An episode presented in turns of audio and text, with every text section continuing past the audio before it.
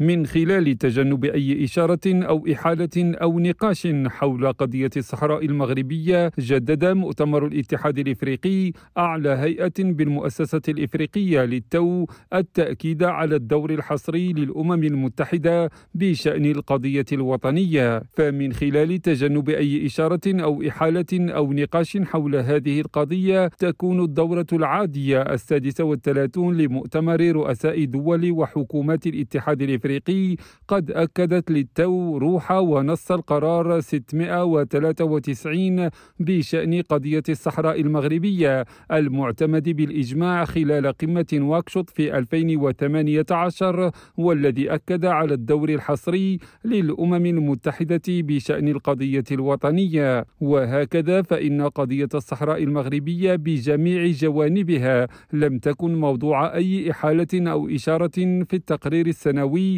لمجلس السلم والأمن التابع للاتحاد الإفريقي ولا في وثائق العمل ومشاريع القرارات التي درستها القمة. وفي احترام تام للقرار 693 لم يقدم الرئيسان سواء السابق أو الحالي للاتحاد الإفريقي. وكذا رئيس مجلس السلم والأمن لم يقدموا أي إشارة لهذه القضية التي تدخل ضمن الاختصاص الحصري للأمم المتحدة. حكيم ناظر راديو نيروبي